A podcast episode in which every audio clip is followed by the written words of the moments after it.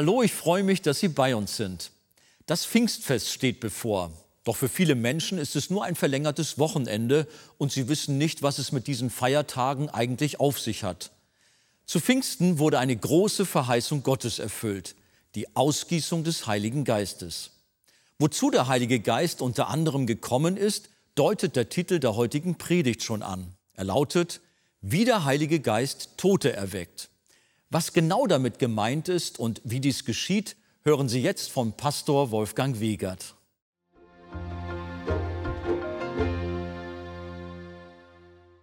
Wir lesen Johannes 6, Vers 63.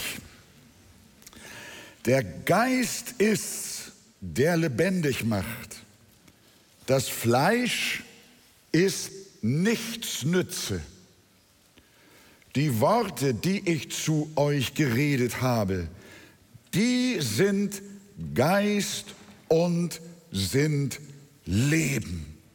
Herr, bitte, mach alles lebendig, was zu dir gehört und segne die Betrachtung dieses Wortes.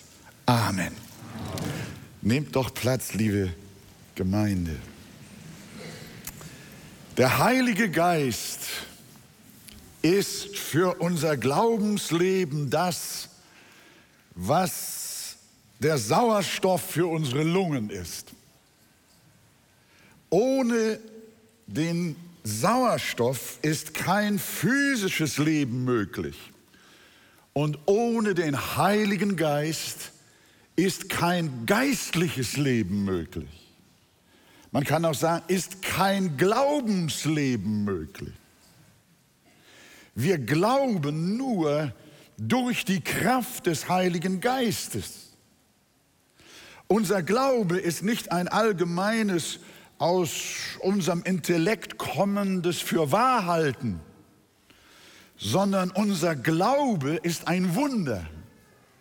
Er ist übernatürlicher Art. Es ist lebendiger Glaube. Und der kommt vom Herrn durch den Heiligen Geist. Niemand kann Jesus den Herrn nennen, außer durch den Heiligen Geist. Nicht einmal einen gläubigen Satz bezogen auf Jesus kann jemand sprechen, ohne dass er lebendig gemacht ist durch den Heiligen Geist. Und Menschen, die den Geist des Herrn nicht empfangen haben, bezeichnet die Bibel als geistlich tot. Ihr wart tot durch eure Übertretungen und Sünden. Auch uns, die wir tot waren in den Sünden, hat er mit Christus lebendig gemacht. Christsein heißt also lebendig sein im wahrsten Sinne des Wortes. Tod heißt absolut blind, taub, regungslos für geistliche Dinge. Die Schrift sagt, der natürliche Mensch vernimmt nichts vom Geist Gottes. Er hat keine Antenne dafür, keine Wahrnehmungsfähigkeit. Er merkt es nicht. Er vernimmt nichts vom Geist Gottes. Es ist ihm eine Torheit und er kann es nicht erkennen. Deshalb sollen wir auch nicht entrüstet sein, wenn Menschen über das Evangelium und über den Herrn spotten. Das hängt damit zusammen, dass sie nichts Besseres wissen.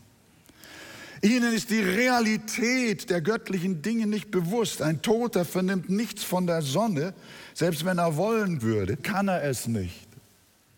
Wenn jemand tot ist, dann kann er sich selber nicht helfen, sondern dann ist eine Hilfe von außen notwendig. Und das kann nur der Heilige Geist. Das kann kein Mensch. Das gilt jetzt auch für diese Verkündigung. Ich kann mir sehr viel Mühe geben und die besten Argumente bringen und auch illustrative Geschichten erzählen und auch versuchen, gewisse Effekte in der Zuhörerschaft zu erzielen. Das mag möglicherweise gewisse Aufregung erzeugen und auch gewisse Berührung. aber es ist nicht die Kraft, durch die Menschen vom Tod zum Leben durchdringen. Damit das geschieht, muss der Heilige Geist da sein und wirken. Und Jesus sagt, wenn er kommt, wird er der Welt die Augen auftun über die Sünde und über die Gerechtigkeit und über das Gericht. Das heißt, erst wenn der Heilige Geist überführend wirkt, dann kann Überzeugung entstehen hinsichtlich des Evangeliums. Wenn er nicht wirkt, kann niemand seine Verlorenheit erkennen. Da bleibt die Blindheit, die Decke vor ihren Augen. Wir können ihnen Bücher und Traktate geben. Sie können ihr Leben lang Predigten hören und sogar mehrfach die Bibel durchlesen. Aber Jesus hat in unserem einleitenden Vers gesagt, das Fleisch ist nichts Nütze. Das Fleisch schafft es nicht. Wenn der Heilige Geist nicht wirkt, geschieht nichts. Man kann eine Leiche streicheln, schütteln und rütteln, sie sogar aufmotzen und sie ins Wachsfigurenkabinett stellen. Aber sie bleibt, was sie ist, tot. Man kann sogar Schläuche voll Sauerstoff in sie hineingeben, aber wenn nicht wirkliches Leben durch ein Wunder hineinkommt, nützt alles nicht. So abhängig sind sie vom Wirken des Heiligen Geistes. Man kann einen kirchlichen und gemeindlichen Betrieb sogar ziemlich perfekt am Laufen halten. Und man merkt gar nicht, dass es sich nur um einen toten Mechanismus handelt ohne dass das Ganze durchflutet ist von wahrem Leben aus Gott. Und deshalb brauchen wir verzweifelt den Heiligen Geist. Das heißt natürlich nicht, wenn wir Menschen nicht zum Leben, zum geistlichen Leben in der Kraft unseres Fleisches erwecken können, dass wir die Menschen nicht zur Buße rufen sollen und dass wir sie nicht zur Bekehrung einladen, auch wenn sie geistlich mausetot sind. Ich spreche möglicherweise in diesem Augenblick hier und draußen zu geistlich toten Menschen, die nicht wahrnehmen können. Und trotzdem predige ich euch, den Toten. Macht doch keinen Sinn. Doch, es macht Sinn, weil der Heilige Geist dazwischen ist. Zwischen mir und dir. Unser Auftrag von Gott her ist tatsächlich, alle Menschen zur Bekehrung zu rufen. Auch dich. Aber das sollen und dürfen wir nur im Vertrauen auf das Wirken des Heiligen Geistes. Denn nur die werden Buße tun, die der Heilige Geist im Zusammenhang mit dem Ruf zum Glauben von den Toten auferweckt. Wir erinnern uns an das Feld voller toten Gebeine. Gott befahl dem Hesekiel, zu den verstreuten Knochen zu sprechen. Hör mal, was der arme Prophet machen sollte. Er sollte predigen und sprechen, ihr verdorrten Gebeine Hört des Herrn Wort. Knochen, an denen noch nicht mal Fleisch ist, die Ohren waren schon weg. Aber er sollte sprechen. Hört des Herrn Wort. Genau das ist unsere Situation, wenn wir Sündern predigen und zu ihnen sprechen. Dann reden wir wie zu Toten, aber Gott hat gesagt, dass wir es tun sollen. Denn in dem Moment, als Ezekiel predigte, kam der Odem Gottes in die Toten. Und ohne diesen Odem hätten sie nicht hören können. Ohne den erweckenden Heiligen Geist nützt die Predigt nichts. Wenn der Heilige Geist nicht da wäre, gäbe es keine einzige bekehrte Seele auf Erden. Das Geschehen am Kreuz von Golgatha und die Auferstehung unseres Herrn wäre eine Botschaft geblieben, die in sich selbst zusammengefallen wäre, weil niemand sie wirklich wahrgenommen hätte. aber das Medium, die Person, die diese Botschaft weiterbringt und getragen hat bis an die Enden der Erde, ist der Heilige Geist. Er ist in der Lage, auch in die Wüste zu gehen, um einem einsamen Eremit zu erklären, was Jesus für ihn getan hat. Wir brauchen den Heiligen Geist. Gib ihn uns, Herr. Ohne dich können wir nichts tun. Wir können Mitglieder gewinnen, wie Vereine es tun. Wenn sie aber nicht mehr als das sind, ist die Gemeinde ein funktionierender Apparat. Aber wir wünschen uns doch eine Gemeinde von Wiedergeborenen. Amen. Von einer ältesten Sitzung in der Moody-Kirche in Chicago wurde erzählt, einer der Ältesten ergriff das Wort und sagte, Brüder, ich bin überhaupt nicht zufrieden mit der Situation unserer Gemeinde. Wir haben viele, die sich bekehrt nennen und auch viele neue Kircheneintritte. Aber ich sehe nicht Sündenerkenntnis und Buße. Ich sehe nicht ihr neues, verändertes Leben und ihre leidenschaftliche Liebe zu Jesus. Lasst uns anstatt unseres geschäftlichen Sitzungsprogramms doch heute dafür beten, dass der Heilige Geist wieder in unserer Gemeinde wirkt und wirklich Seelen errettet werden. Die Brüder taten das und sie beteten nicht nur einmal, sondern an vielen, vielen Abenden. Und Gott erhörte ihr Gebet um das Wirken des Geistes. Und daraufhin wurden viele Menschen in den Versammlungen von ihrer Sünde überführt. Das ist die Macht des Heiligen Geistes. Und ohne ihn können wir uns auf den Kopf stellen und nichts geschieht. Wir können allerlei gute Sachen und gute Programme absolvieren, das Wirken des Geistes imitieren, aber wenn es nicht echt von oben gewirkt ist, dann bleibt nur bittere Enttäuschung. Darum lasst uns beten, liebe Gemeinde, Herr, nimm deinen Heiligen Geist nicht von mir. Brauchen wir als Arche Gemeinde den Heiligen Geist? Wir brauchen ihn. Ohne ihn haben wir kein Leben. Und die Gegenwart Gottes ist nicht da. Unser Text zeigt uns allerdings auch, was wir sagen sollen, wenn wir zu den Toten sprechen. Ist euch das aufgefallen? Jesus sagte, der Geist ist, der lebendig macht. Das Fleisch ist nichts Nütze. Und jetzt, die Worte, die ich zu euch geredet habe, die sind Geist und sind Leben. Welche Worte sind Geist und Leben? Die Worte, die Jesus geredet hat. Und wo finden wir die Worte, die Jesus geredet hat? Hier, in der Bibel, in der Heiligen Schrift. Darum ermahnt Paulus den Timotheus, predige das Wort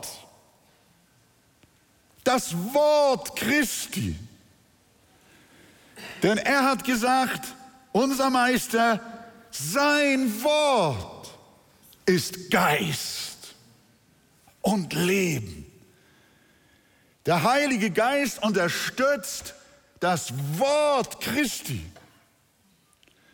Der Heilige Geist bekennt sich zu den Inhalten, die Jesus verkündigt hat und seine Apostel.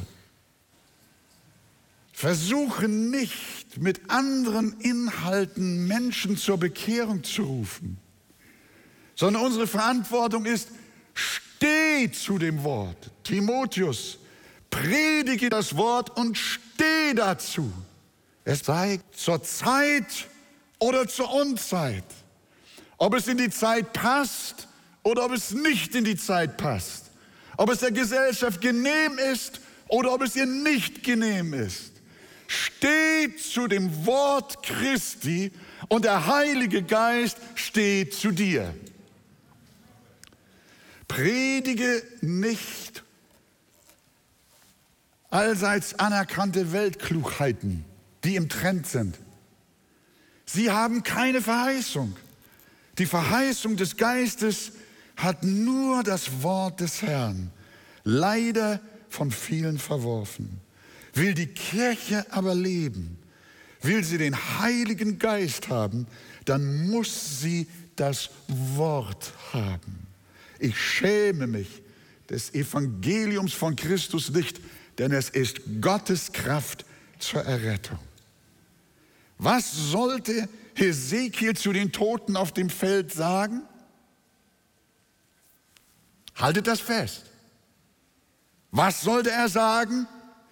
Ihr verdorrten Gebeine und weiter, hört des Herrn Wort.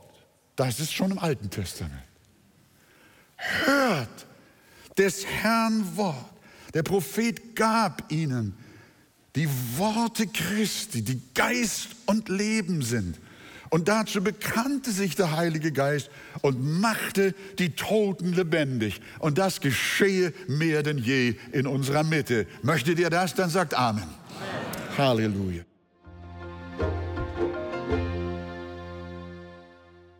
Damit ein Mensch von Herzen an Gott glauben kann, muss er durch den Heiligen Geist lebendig gemacht werden. Der Bibeltext der heutigen Predigt drückt es so aus. Der Geist ist es, der lebendig macht. Ist denn unser persönlicher Glaube absolut abhängig vom Wirken des Heiligen Geistes? Absolut. Die Bibel, wie wir in der Predigt gehört haben, beschreibt uns als geistlich tot. Das heißt, wir sind mausetot wir haben kein Leben in uns. Und ein Toter kann sich nicht selbst lebendig machen, sondern er muss, wenn er lebendig wird, eine Kraftwirkung von außen haben, weil in ihm keine Kraft ist. So etwas mag man natürlich in unserer Leistungsgesellschaft nicht gerne hören. Kann ich nicht doch ein ganz klein wenig dazu beitragen? Ein bisschen wenigstens? Nein, gar nichts. Ich erinnere mich an Lazarus der war ja auch tot. Und Jesus kam und er trat an das Grab heran und er hat ihn lebendig gemacht. Hat Jesus den Lazarus gefragt, hey Lazarus, willst du kooperieren, damit du lebendig wirst? Oder in irgendeiner Weise so eine Aktion vorgenommen? Nein, Jesus hat ihn auferweckt und Lazarus wurde lebendig. Mhm. Aber Lazarus musste doch etwas tun. Er musste aus dem Grab hervorkommen, er torkelte heraus. Das war die Folge der Lebendigmachung. Als er tot war, war er tot und die Lebendigmachung geschah außerhalb von ihm. Mhm. Aber als er dann lebendig war, da kam er heraus. Und das können wir vergleichen mit der Reaktion eines Menschen auf das Evangelium. Nachdem Gott ihn durch den Geist lebendig gemacht hat, muss er umkehren, Buße tun und glauben. Und das tut er dann auch. Denn er will aus diesem Grab raus. Ich glaube nicht, dass Lazarus gesagt hat, ach, ist so schön hier, sondern er ging raus. Er will dann auch rausgehen. Aber alles fängt an bei Gott, der lebendig macht durch seinen Geist. Welche Auswirkungen hat diese Wahrheit auf deine Predigt oder auf dich als Pastor? Eine ganz große Auswirkung. Ich kann zum einen ruhen nämlich in der Gewissheit, dass es nicht auf meine Rede ankommt, nicht auf meine Predigt ankommt. Auch als ganze Gemeinde können wir zur Ruhe kommen und wissen, es sind keine Methoden, die Menschen lebendig machen, sondern es ist der Geist Gottes. Das heißt, ich predige Umkehr, ich predige Jesus, ich predige Buße, ich bitte die Leute, glaub an Jesus Christus, damit du lebst. Und während ich das tue, vertraue ich dem Heiligen Geist und sage, wirke du und mache du lebendig, tue du dein Werk. Das heißt, es ist einmal eine Entspannung da, aber auf der anderen Seite auch ein erhöhtes Bewusstsein, dass wir den Heiligen Geist brauchen. Deswegen beten wir, Gott, wirke du in der Kraft deines Geistes. Denn es ist der Geist, der lebendig macht und nur er kann dieses Werk tun.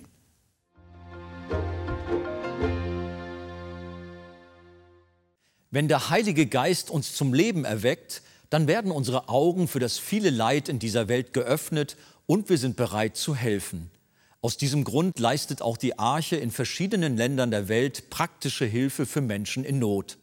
Sehen Sie jetzt einen kurzen Film von unseren humanitären und diakonischen Missionsprojekten in Myanmar. Das Bildungssystem in Myanmar hat seit Jahren große Probleme und liegt am Boden.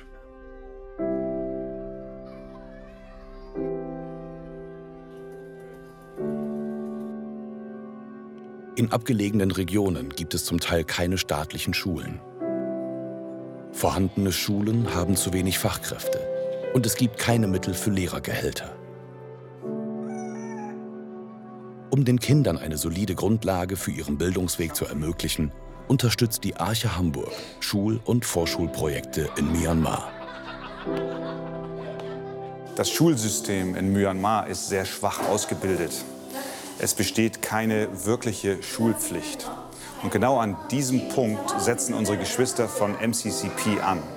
Mit jeder Gemeinde, die gegründet wird, wird auch eine Vorschule eröffnet. Dazu laden sie die Kinder aus der Nachbarschaft ein und sie bringen ihnen nicht nur Rechnen und Lesen bei, sondern auch Bibelverse und das Evangelium.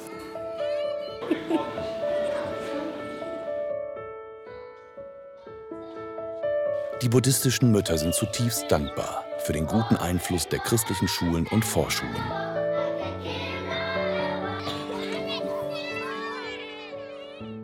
Ein Segen für die ganze Familie und darüber hinaus für das ganze Land. Helfen Sie mit, den Kindern in Myanmar eine Zukunftsperspektive zu geben.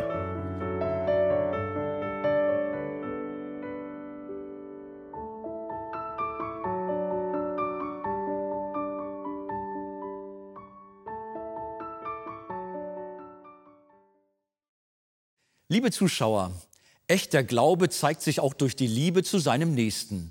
Herzlichen Dank an alle, die es uns in der Vergangenheit ermöglicht haben, Menschen in aller Welt Hoffnung und Lebensperspektive zurückzugeben.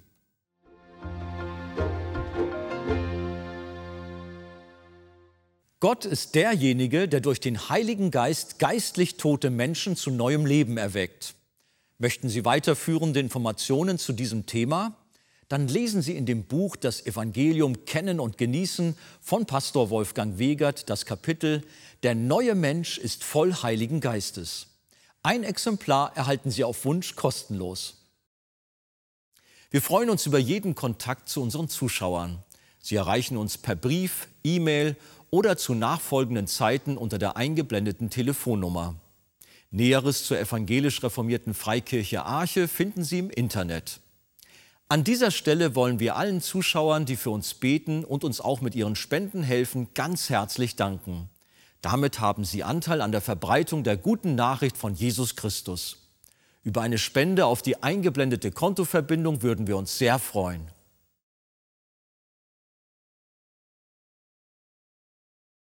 Für heute verabschiede ich mich. Seien Sie bei der nächsten Sendung gerne wieder dabei.